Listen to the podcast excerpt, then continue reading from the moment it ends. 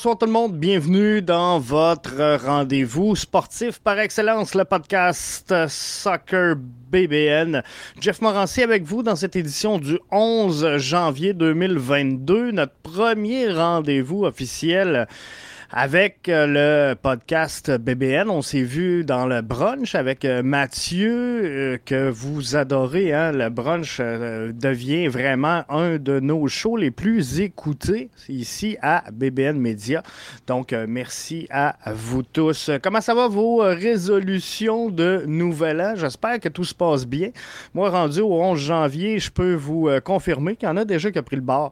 C'est pour ça que je fais pas de résolution finalement parce que ça marche jamais. Je veux prendre quelques instants ce début d'émission pour souhaiter un joyeux anniversaire à euh, Léa Alice qui euh, nous écoute souvent ici dans le podcast Bleu, Blanc, Noir. Alors, considère-toi comme étant salué. Si vous ne savez pas qui est Léa Alice euh, au prochain match du CF Montréal, visitez la zone des 16-42 et euh, vous verrez celle qui est au bout du drapeau de la fierté. Ça va être Léa Alice euh, et c'est sa fête aujourd'hui.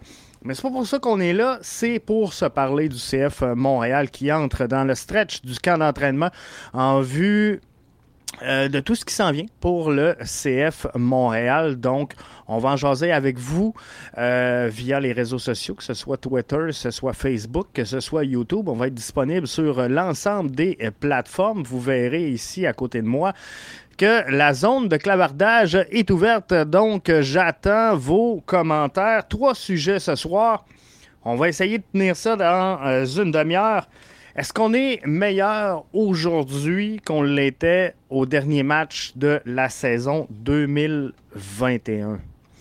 Ou qui va dans le 11, qui va dans le 18. Bref, quelle place pour les joueurs du CF Montréal au sein de l'alignement? Sunusi et Torres, on va réussir on va réussir à les faire progresser cette saison. On va regarder ça avec vous dans quelques instants. On va regarder ça avec vos commentaires, vos réactions. C'était jour de draft aujourd'hui dans la MLS. Exercice difficile. On va s'en parler en fin de show, mais euh, c'était pas facile. C'était pas facile. Honte à la MLS, sincèrement, qui nous présente le logo de euh, l'Impact de Montréal après que le CF Montréal ait joué une saison complète sous le nouvel effigie du euh, CF Montréal. Bref. C'est pathétique, tout comme l'a été l'événement. Hein, ça manquait de momentum. Je ne sais pas si vous avez suivi ça sur les réseaux sociaux, mais c'était pas hier, mais on s'en parle. Pareil, le résultat est le même. Donc, le podcast Soccer bleu, blanc, noir, ça débute à l'instant.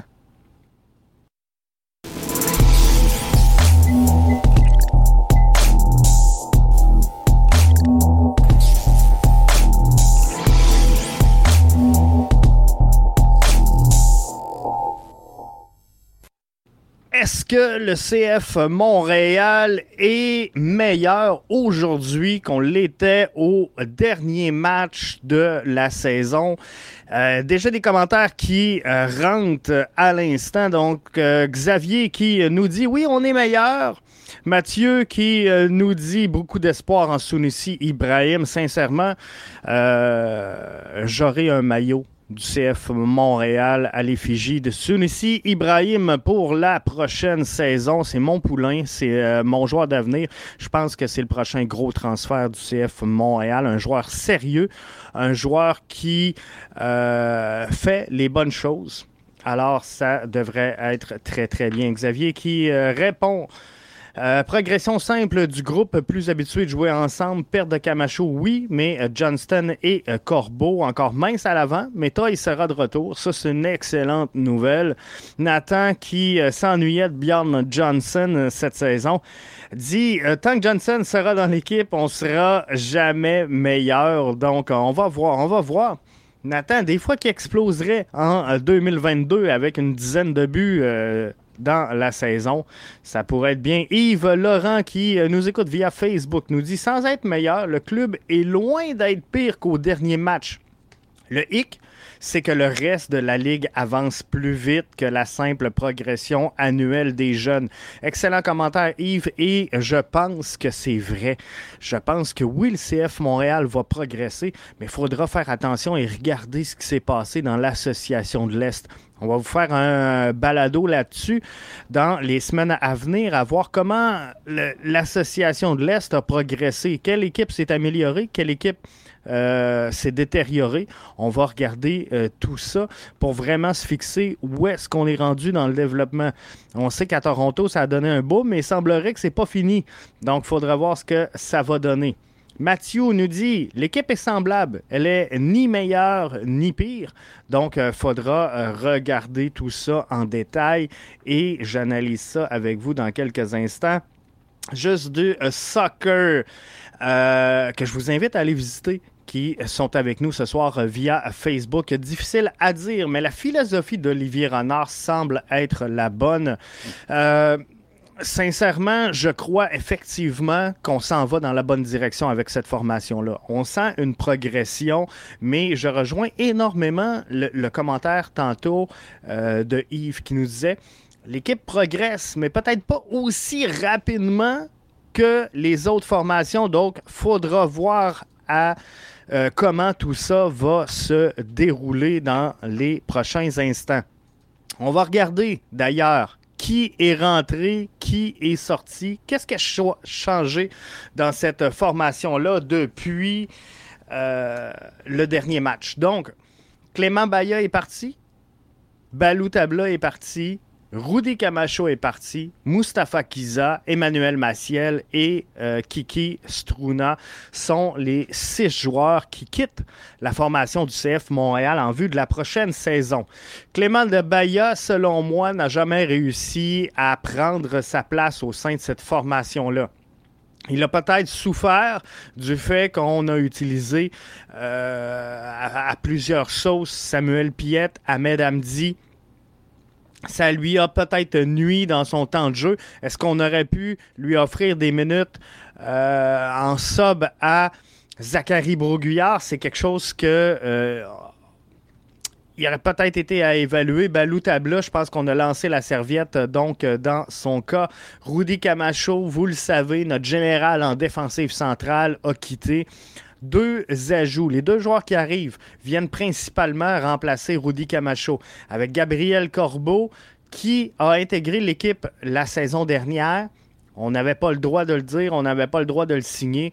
Bref, il s'est entraîné avec la formation. Maintenant, c'est confirmé. Il sera de l'alignement pour 2022. Donc, Gabriel Corbeau en prêt de Bologne. Et euh, Alistair Johnston, quel bel ajout que Alistair Johnston. Et euh, j'ai euh, Ramiro via Facebook qui nous dit vraiment content de l'ajout de Johnston.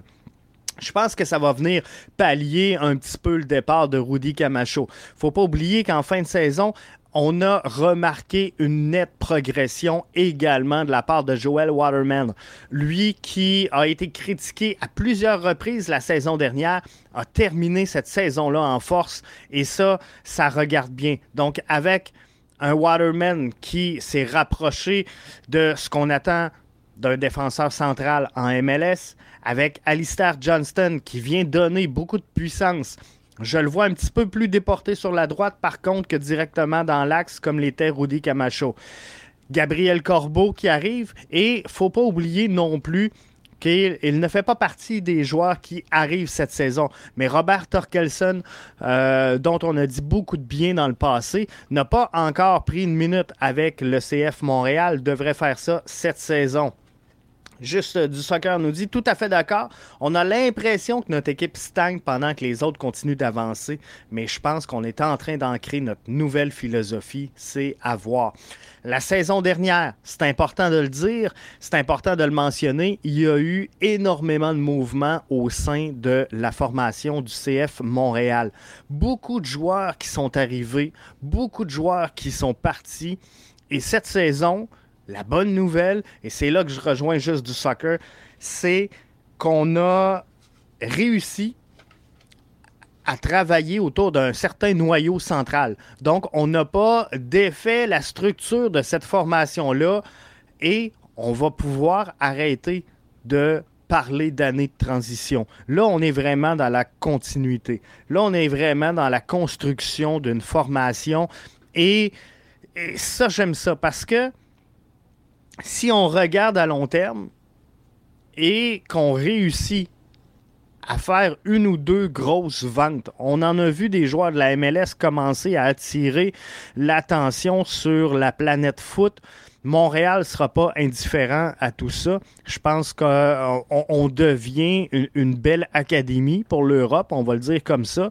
Mais euh, dans la philosophie d'acheter, former et vendre, je pense qu'il faut admettre humblement ce qu'on est. Et on, va devenir un petit peu euh, ça, une académie européenne. C'est un peu, euh, sans dire l'étiquette qu'on va coller au CF Montréal. Mais le but, avoué, sera de euh, recruter, former et vendre des joueurs sur le marché international. Et je pense qu'avec deux, trois bonnes transactions, deux bons euh, transferts, on va réussir à faire progresser cette formation-là. On va se donner du jus, on va se donner du lousse, oui, on peut être déçu de ce qui se passe ailleurs. J'en parlais avec Mathieu, euh, animateur du euh, Ballon rond ici à, BBN Media, mais également co-animateur avec moi du brunch BBN. On en parlait dimanche dernier. Euh, la signature de Lorenzo Insigné du côté de Toronto nous fait tout prendre un respire, hein? de dire oh, on est loin, on est loin de ça à Montréal, mais je vous le dis, c'est pas un gage de succès. C'est pas un gage de succès, mais euh, au guichet, ça devrait, ça devrait débouler pour le CF Montréal. Mathieu Papineau, qui nous rejoint via la plateforme Facebook, nous dit On n'a qu'à penser au modèle sportif de l'Union de Philadelphie. Pour moi, qui pour moi est semblable, ça fonctionne aussi. Il euh, y, a plusieurs modèles, Mathieu, qui vont dans ce sens-là. Et dimanche prochain, dans le prochain brunch, si vous êtes avec nous sur le coup de midi, moi et Mathieu, on se pose la question à savoir qui a raison entre Toronto, qui attire des joueurs à grands coups de millions, et par exemple Dallas qui va progresser avec son équipe? Et dans la philosophie de Dallas, on peut rentrer l'Union, on peut rentrer le crew, les Revs qui sont construits pas mal de euh, l'intérieur. Bref, il y a plusieurs formations qui ont suivi un chemin un peu plus euh, ce vers quoi le CF Montréal s'enligne pour les prochaines saisons. Et ça ne veut pas dire que c'est mauvais. Ça ne veut pas dire que c'est mauvais, mais j'ai hâte de voir comment on va se débrouiller avec cette formation-là. Donc, à la question, le CF Montréal est-il meilleur aujourd'hui? Sincèrement, je crois que oui. Sincèrement, je crois que oui. Et euh, aujourd'hui, je regardais. On, a parlé après le, Super Draft, puis on, va s'en parler tantôt, un petit peu plus tard dans le podcast. Mais on a parlé avec Olivier Renard et je lui ai la question qu'est-ce qui reste comme place et il y a de la place sous, la masse. Il y a des joueurs qui euh, sont présentement dans, le groupe des 30, on va le dire comme ça, qui euh, seront off-rooster, donc euh, qui ne seront pas sur la masse. Il y a une place de Young DP. Bref, on pourrait faire des annonces du côté du CF Montréal dans les prochains jours, les prochaines semaines, pour aider cette formation-là à devenir encore plus compétitive. Donc, ça sera intéressant. Mais est-ce qu'on est meilleur aujourd'hui qu'on l'était au dernier match de la saison? Et c'est ça l'important. Si on veut que cette formation-là progresse. Parce que moi, ce qui me tanne depuis quelques saisons, c'est cette fameuse objectif de dire, garde, on va essayer de rentrer en série. Les bonnes équipes ne se demandent pas s'ils vont entrer en série. Les bonnes équipes visent à euh, consolider une bonne place à l'intérieur du euh, portrait des séries d'après-saison. Et c'est là qu'il faut arriver. Mais cette saison, le CF Montréal doit être plus ambitieux, selon moi, que de simplement viser les euh, séries d'après-saison. Donc, ça va être quand même relativement intéressant de suivre tout ça. Maintenant, qui va où dans l'alignement? C'est la prochaine question qu'il euh, faudra se poser. Mathieu nous dit l'Union a des bons joueurs désignés offensifs. Et euh, ton argent en MLS, Mathieu, c'est là qu'elle va. Elle, doit être au devant de ton terrain. On a eu beaucoup dans le passé d'argent investi à l'arrière du terrain, soit en défensif, soit en milieu défensif. on le voit avec Wanyama présentement. faut en MLS, selon moi, que ton argent soit investi à l'avant du terrain avec des joueurs à caractère offensif. Donc, effectivement, l'Union a de bons joueurs désignés offensifs et c'est vers là qu'il faudra se euh, tourner. Mais par contre, on va être franc. On va être franc. On a mis de l'argent en avant. Le gars, il s'appelle Bjorn Johnson. Nathan le disait, on est meilleur sans Bjorn Johnson. Et j'espère que cette saison, il va tout nous induire en erreur. Comme Mason Toy l'a fait. Souvenez-vous, après la première saison, avec le CF Montréal, on donnait pas cher de la peau de Mason Toy. Il n'y en a pas beaucoup qui espéraient le retour de Mason Toy au sein de la formation. Et finalement, il est revenu. Il a connu une saison du tonnerre pour ce qu'il a joué. Et je vais vous dire qu'à la fin de la saison 2021, on aurait aimé ça avoir un Mason Toy en santé à l'intérieur de l'alignement.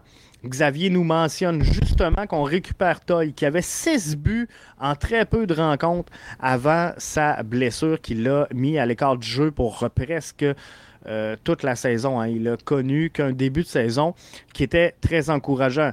Mais Bjorn Johnson, c'est beaucoup d'argent, c'est à l'avant du terrain, et s'il pouvait éclore, exploser, en tout cas cette saison, et trouver le fond du filet, je pense que euh, ça donnerait beaucoup de puissance au CF Montréal.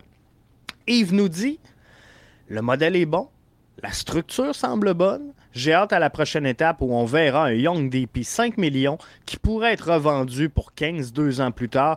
Et j'espère que ce sera pour cet été. Ça, c'est l'avantage du, du, modèle Yves Olivier Renard. Le, modèle Olivier Renard, normalement, va te faire progresser ton équipe. Et oui, on parle que le CF Montréal stagne présentement, que les autres formations s'améliorent à une vitesse de croisière un petit peu plus vite que euh, la nôtre. Mais je vous donne un exemple. On part de zéro on recrute des joueurs sans frais de transfert. Ça a été longtemps la marque de commerce du CF Montréal de récupérer des joueurs sans frais de transfert. Alors, on part de zéro. On le forme, on le vend un million. C'est un exemple, c'est un chiffre lancé en l'air. On prend le 1 million, on garde 500 000 qu'on investit en frais de transfert sur un joueur pour le revendre peut-être deux. On prend sur le 2 millions 1 million on revend en frais de transfert le joueur pour peut-être 3 millions. On recommence l'exercice. On prend le 3 millions, on investit peut-être 2, on en garde un, ou en tout cas, on l'applique ailleurs, à l'intérieur de, la formation. Mais le 2 millions de recrutement, si tu vends ton joueur 4 ou 5 millions, là, tu, tu réinvestis 3 millions en frais de transfert. Comprenez-vous, c'est comme ça qu'on va progresser. Est-ce que c'est plus long? La réponse est oui. Est-ce qu'à un moment donné, faudra déplier les euh, cordons de la bourse pour faire avancer un petit peu le processus? Euh, fort possiblement qu'un jour, on n'aura pas le choix. Mais tout ce que je vois présentement, c'est euh, quelque chose de très intéressant au sein du CF Montréal.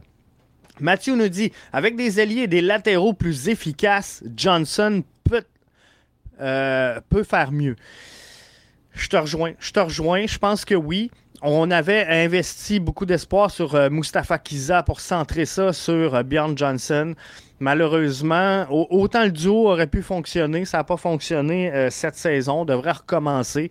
Mais Bjorn Johnson, présentement, je pense que dans un 3-5-2, le modèle, et je l'ai dit souvent la saison dernière, le modèle ne le sert pas énormément, mais je crois que en attaquant seul dans l'axe. Alors, si on jouerait par exemple en 4-2-3-1 ou en 4-3-3 avec euh, Bjorn Johnson seul en avant, des joueurs capables de lui trouver la tête, ça aiderait euh, énormément son travail parce que c'est pas balle au pied. On se le cachera pas qu'il va euh, fracasser des records. Il faut profiter du fait qu'il est grand et euh, qu'il est imposant devant une défensive. Xavier me demande est-ce qu'on peut racheter Bjorn Johnson? On peut le faire. Euh, les équipes euh, de la MLS peuvent racheter une fois par année un contrat d'un joueur. Par contre, Olivier Renard a été clair à ce niveau-là. Il n'est pas question de racheter le contrat de Bjorn Johnson. On a encore espoir sur lui. Olivier Renard sait que Bjorn Johnson a failli à la tâche, mais Olivier Renard a mentionné également que Bjorn Johnson était le premier à savoir qu'il n'avait pas répondu aux attentes la saison dernière et euh, espère rebondir. Donc, on va espérer que ça aille bien cette saison pour Bjorn Johnson. Patrick précise, c'est 7 buts en 14 matchs pour Mason Toy. Donc, c'était un excellent pace hein, qu'il avait, Mason Toy, avant sa blessure. On va espérer qu'il reprenne là où il l'avait laissé. Parce que des fois, on a des joueurs hein, comme Maxi Urruti qui donnait énormément en début de saison. Puis là, c'était fini. Fait que Mason Toy, est-ce qu'il aurait gardé le tempo sur une saison complète? C'est ce qu'on verra, en tout cas, si on réussit à le garder en santé pour la saison 2022. C'était un rythme à la Piatti, ben tant mieux, tant mieux. C'est ça qu'on veut, et c'est ça qu'on euh, veut voir. On va finir où dans le classement d'après toi? Nous demande Nathalie Loubier via euh, Facebook. Difficile à se dire à ce moment-ci, euh, parce que euh, d'un, c'est long. C'est long, une saison MLS. On va jouer sur trois tableaux euh, cette saison. Le championnat de la MLS, la Ligue des champions de la CONCACAF. Il y a aussi les sélections nationales. On sait que, par exemple, présentement, Mihailovic va quitter, rejoindre la sélection américaine. Bref, tout ça euh, mêlé à, qui dans les autres équipes vont partir, qui sera blessé en cours de saison. Il est tôt encore et il reste des annonces avant le lancement officiel de la saison. Et euh, il y aura un ajout de fait chez le CF Montréal. Je vous le dis, on va ajouter un joueur dans l'alignement d'ici le lancement de la présente saison. Alors oui, euh, il est trop tôt pour dire où est-ce qu'on va finir dans le classement, mais je pense qu'on va euh, progresser si on réussit à garder tout le monde en santé. Toy, 7 buts en 14 rencontres, plus de 15 buts sur une saison complète. C'est le dixième meilleur marqueur de la Ligue. Euh, ça serait, ça serait le, paradis. Imaginez un instant un Mason Toy qui tient le pace d'une saison de 15 buts, un Bjorn Johnson qui éclot, qui en marque 14-15. Euh, Ibrahim, qui prend de l'expérience, qui risque d'en marquer quelques-uns. On a vu des fautes. Euh, de la part ou des ou des déchets techniques, appelez-le comme vous voulez, de la part de Sunusi Ibrahim la saison dernière. Je pense que c'était de l'inexpérience, mais il en a joué des minutes. Donc, il va apprendre et pour moi, cette saison, Sunusi Ibrahim sera au prorata de ce qui va jouer un des euh, meilleurs éléments de l'effectif du CF Montréal. Mais maintenant, qui va où à l'intérieur du 11 sur le terrain? Moi, je vais être franc avec vous. Je vous présente mon 11 que j'utilise avec les données que j'ai présentement. Je change pas la formule. Hein? 3-5-2 habituel. Euh, j'y vais avec Sébastien Breza. Mon choix, euh, c'est mon homme. Est-ce que je le vois à ce point-là supérieur à James Pantemis? Euh, c'est pas la question. Je me sens tout simplement plus en confiance avec Sébastien Breza qu'avec James Pantemis. Donc, je le place comme gardien partant de cette formation-là pour la saison qui s'en vient. Miller, Waterman et Johnston dans la défensive centrale. Kamal Miller va assurer une solidité. Je pense que c'est lui qui va vraiment s'imposer en général, comme l'était cette saison. Euh, Rudy Camacho, je pense que Miller va devenir la pièce maîtresse de euh, notre défensive centrale.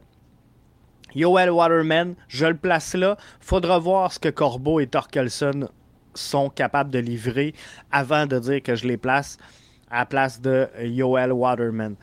Waterman est là. Est-ce que je l'estime comme étant supérieur à Torkelson? Est-ce que je l'estime comme étant supérieur à Gabriel Corbeau? Moi, ce que je vous dis, c'est que je sais quoi m'attendre de Joel Waterman. Je l'ai vu prendre des matchs, je l'ai vu jouer en MLS. Euh, les autres, c'est pas le cas, donc c'est pour ça que je place Waterman là. Faudra voir le camp, faudra voir les matchs pré-saison, les premiers matchs de la saison. Peut-être que euh, Corbeau deviendra euh, celui qui va s'imposer à, cette place-là ou encore un Torkelson qu'on n'a pas vu cette saison. Alistair Johnston, la grosse acquisition du CF Montréal, aura sans aucun doute sa place comme titulaire pour en tout cas une bonne partie des matchs. Dans euh, les pistons, Lassie Lapalainen sur la gauche, Zachary Broguillard sur la droite. Lassie ne pourra pas tenir 90 euh, minutes par match, on le sait. Euh, c'est pour ça que je vais utiliser Mathieu Chouanière en backup. Mais Mathieu Chouanière a connu une excellente saison 2021. On pourrait le mettre là, mais sincèrement, j'aimerais voir Mathieu Chouanière prendre des minutes à la droite de Victor Wanyama mon choix personnel. Mais je vais y aller avec Wanyama et euh, Ahmed Hamdi au centre. Et euh, bon, comme je disais, Zachary Bourguillard en piston droit. Mihailovic, sans aucune surprise, avec Kyoto et Toy en avant. Je pense que ça va compléter le 11.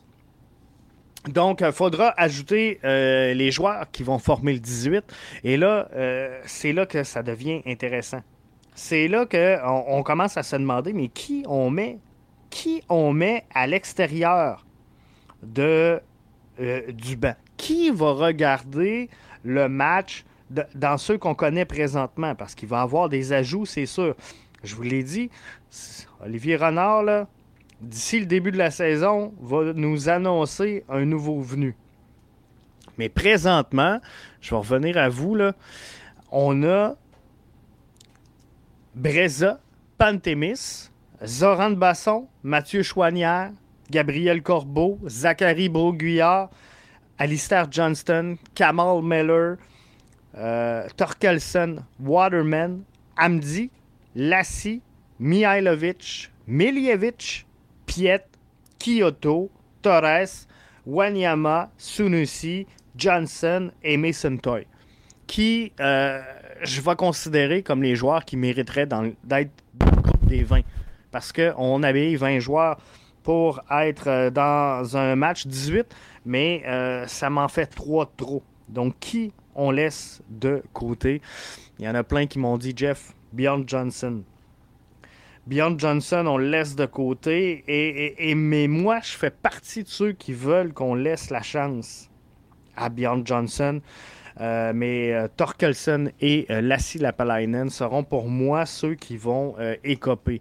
Je vous ai mis Lassie dans, dans, mon 11 projeté, je crois, c'est ce que je verrais pour pouvoir utiliser Mathieu Chouanière euh, en milieu de terrain.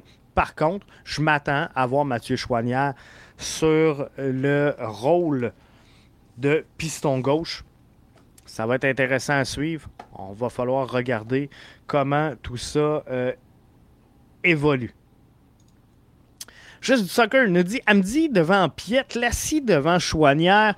Euh, euh, je, vais être très franc, puis je, vais l'expliquer euh, très clairement. Je pense que Amdi a eu des hauts et des bas la saison dernière. Je il n'y a, pas de cachette, je suis capable de le voir, de l'observer.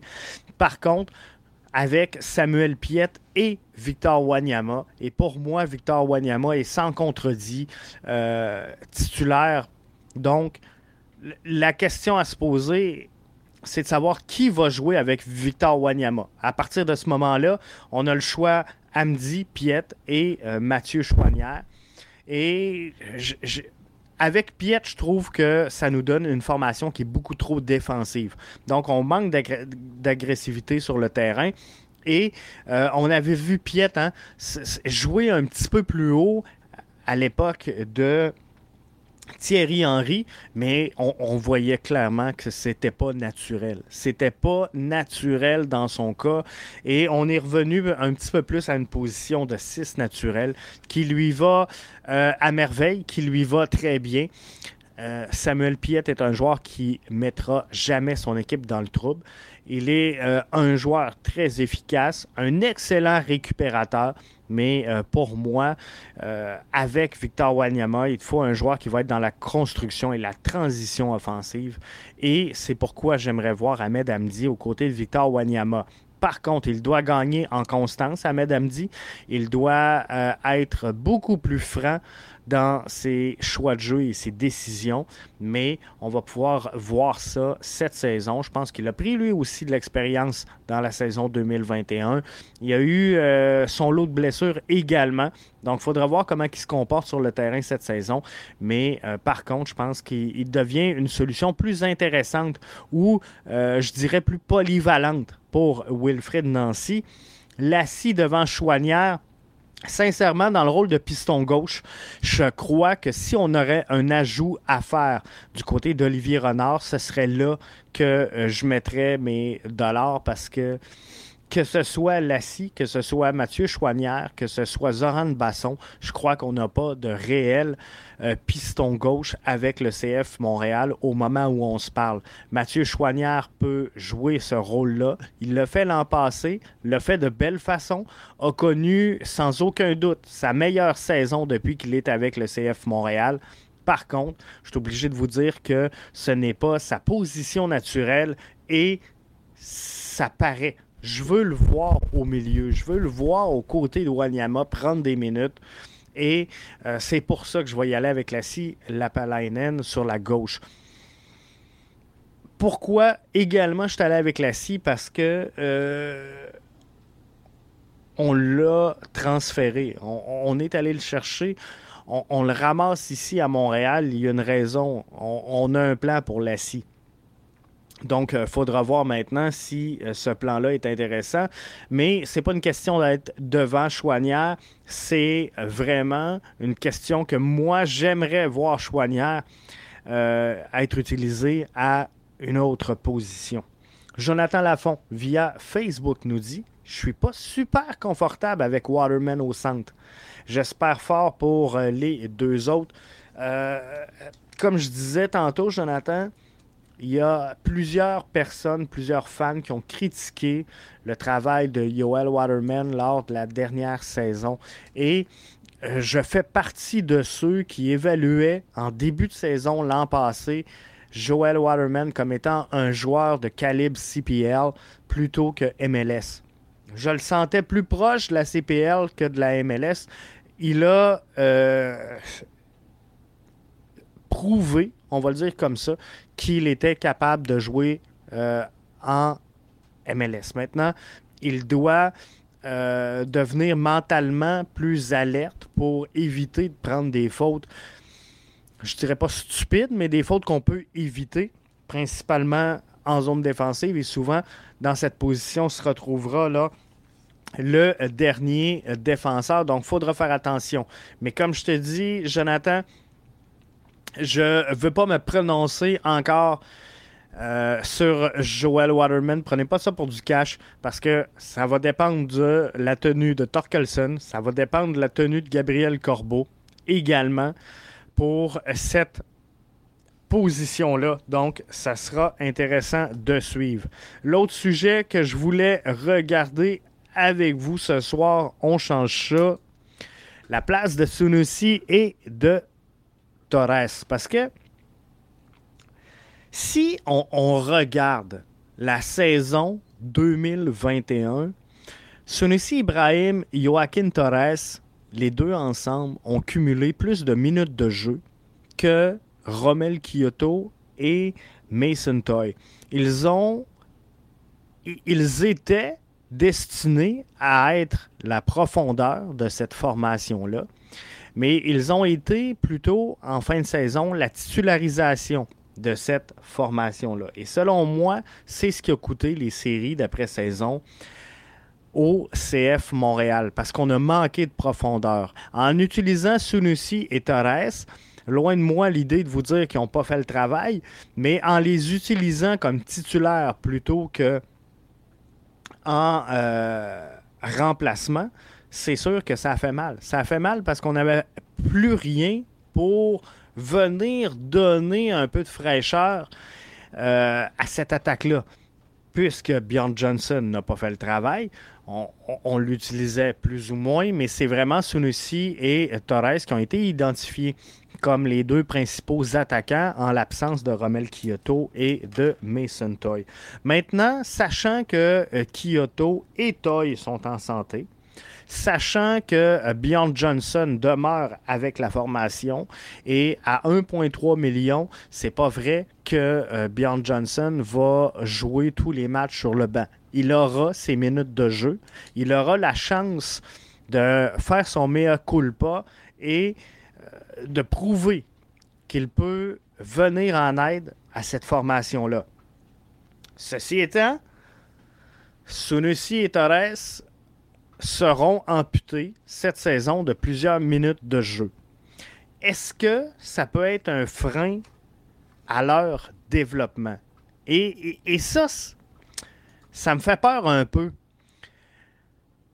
Si Kyoto et Toy sont en santé, si Johnson nous offre une bonne saison, avez-vous peur qu'on freine la progression de Sunusi et de Torres? Vous êtes pas très nerveux. Puisque j'ai mené le sondage via la plateforme Twitter, vous m'avez répondu non à 50%. Donc, la moitié d'entre vous pense que ce ne sera pas un frein au développement de Sunusi et Torres. Moi, je suis d'avis que Sunusi est la prochaine grande, peut-être avec Miller et Mihailovic, le, prochain gros transfert du CF Montréal, ce sera vous pouvez euh, marquer mes mots, hein? Mark my word. Mais euh, je crois sincèrement que Sunusi Ibrahim fera partie des grands transferts de l'histoire de cette concession-là. Je suis euh, confiant dans le travail et l'apport que peut avoir Sunusi Ibrahim. Et je pense que 2022 sera sa saison au, au prorata des minutes de jeu qu'il va récolter, il sera un des éléments décisifs de cette formation-là. Le jeune va progresser, va progresser énormément. Et ce que je peux vous dire, puisque dans le passé, on a souvent fait des, reproches d'éthique de travail à certains joueurs de la formation, qu'on savait qu'ils possédaient un talent brut qui restait à polir. Sunusi Ibrahim semble être un gars avec une tête ses épaules, concentré sur l'objectif, concentré sur la tâche et il travaille fort. Euh, s'entraîne fort, travaille fort et ça, quand tu triches pas, les résultats sont là. Quand tu triches pas, tu obtiens des résultats et je suis donc euh, confiant de voir que euh, Sunusi Ibrahim aura des bons résultats. Donc ça, ça fait un peu le tour euh, du euh, balado ce soir. Je veux euh, terminer avec vous en vous parlant du draft de la MLS qui avait lieu aujourd'hui. Sincèrement, une catastrophe. C'était d'un ennui mortel. C'était pathétique dans le momentum. Et la MLS utilisait les anciens logos du CF Montréal, donc de l'Impact de Montréal, pour présenter la formation. Je ne peux pas croire qu'une organisation de l'envergure de la MLS procède à ce genre d'erreur, euh, je vais l'appeler de débutant, rendu au niveau où ils sont. Donc, je trouve ça un peu ridicule. Quoi qu'il en soit, Ben Bender devient le premier choix overall du draft, premier choix qui appartenait à Charlotte FC.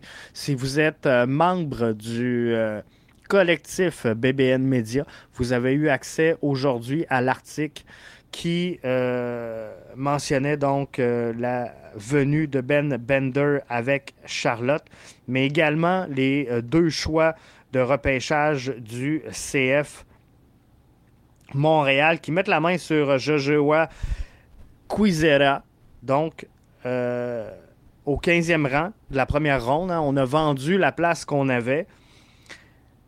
Joueur de 22 ans, milieu offensif de formation, mais joue également en, attaque. Principalement, CF Montréal a mis la main sur deux attaquants. Maintenant, est-ce qu'on va les voir euh, arriver avec la, formation? Je ne le sais pas.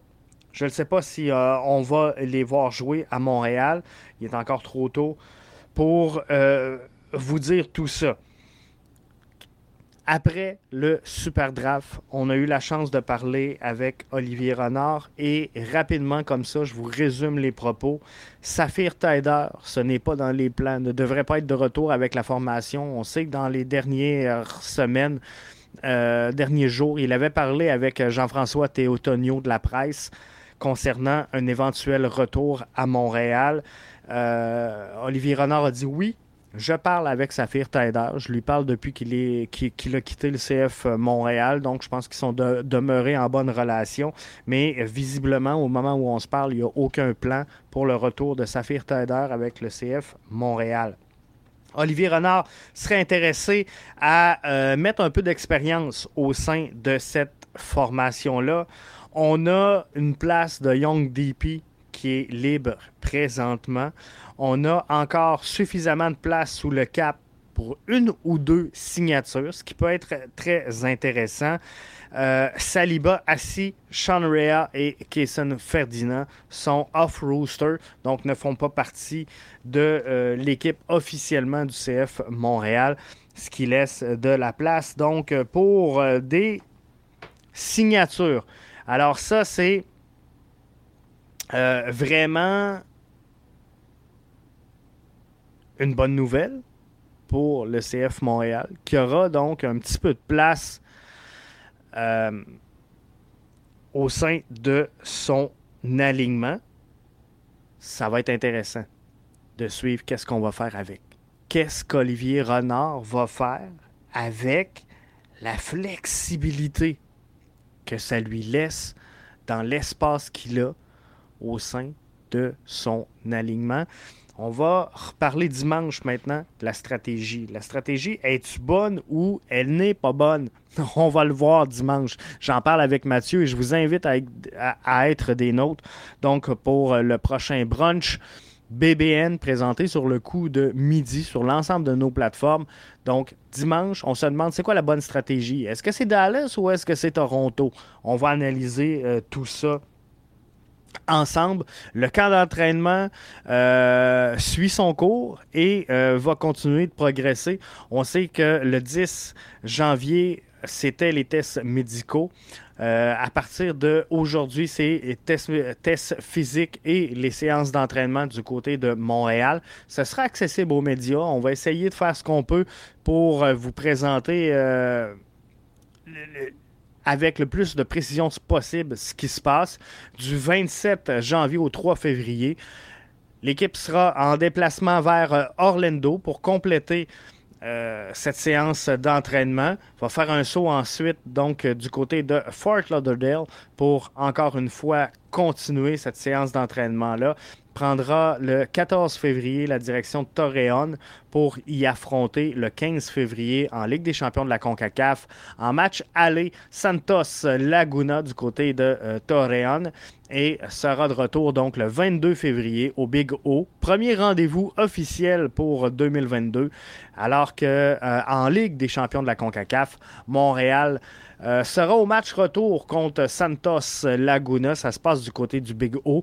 Un match qui sera présenté à 20h plutôt qu'à 20h30. Modification importante de noter si vous voulez être là. Donc là-dessus, je vous remercie d'avoir été des nôtres. C'est un rendez-vous. Je vous invite à suivre Mathieu, donc euh, Ballon rond BBN via les réseaux sociaux pour rien manquer. Mathieu anime un podcast de euh, haute voltige sur le soccer de la Ligue 1 Uber Eats. Donc, si la Ligue 1 vous intéresse, je vous invite à suivre podcast euh, Ballon rond. BBN sur Twitter, Ballon rond BBN. Et sinon, on se donne rendez-vous dimanche pour le brunch. Le brunch BBN. On part ça ensemble tranquillos le petit dimanche. Et on se demande, comme je vous disais, la stratégie, c'est quoi? La réalité MLS en 2022. Est-ce que c'est Toronto? Est-ce que c'est Dallas? Je vais m'assiner un peu avec euh, Mathieu ce dimanche. Merci d'avoir été là. À la prochaine.